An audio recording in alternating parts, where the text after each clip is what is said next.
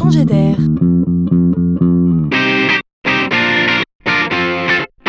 C'est la chronique de Laurent Collen. On l'a vu déjà, Internet est l'outil rêvé pour animer des communautés. Rien de mieux en effet pour mettre en relation des gens qui a priori n'avaient rien à se dire, juste avant qu'une petite idée maligne ne vienne les réveiller. Et c'est ce à quoi la jeune entreprise Kidigo s'est attelée, en proposant un service nouveau, malin, qui ne devrait faire que des heureux. D'un côté, il y a des étudiants, mais pas que, qui ont la bougeotte, sans cesse à la quête de bons plans pour voyager dans le monde à moindre coût. Vous en connaissez Oui, sûrement.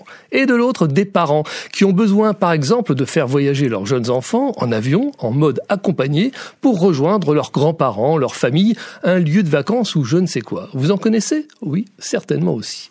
Eh bien voilà, l'idée de Kidigo, c'est tout simplement de les mettre en relation pour que l'un, ici, l'étudiant prenne en charge l'enfant depuis son domicile jusqu'au hall d'arrivée de l'aéroport, jusqu'à ce qu'il plonge dans les bras de sa famille éloignée.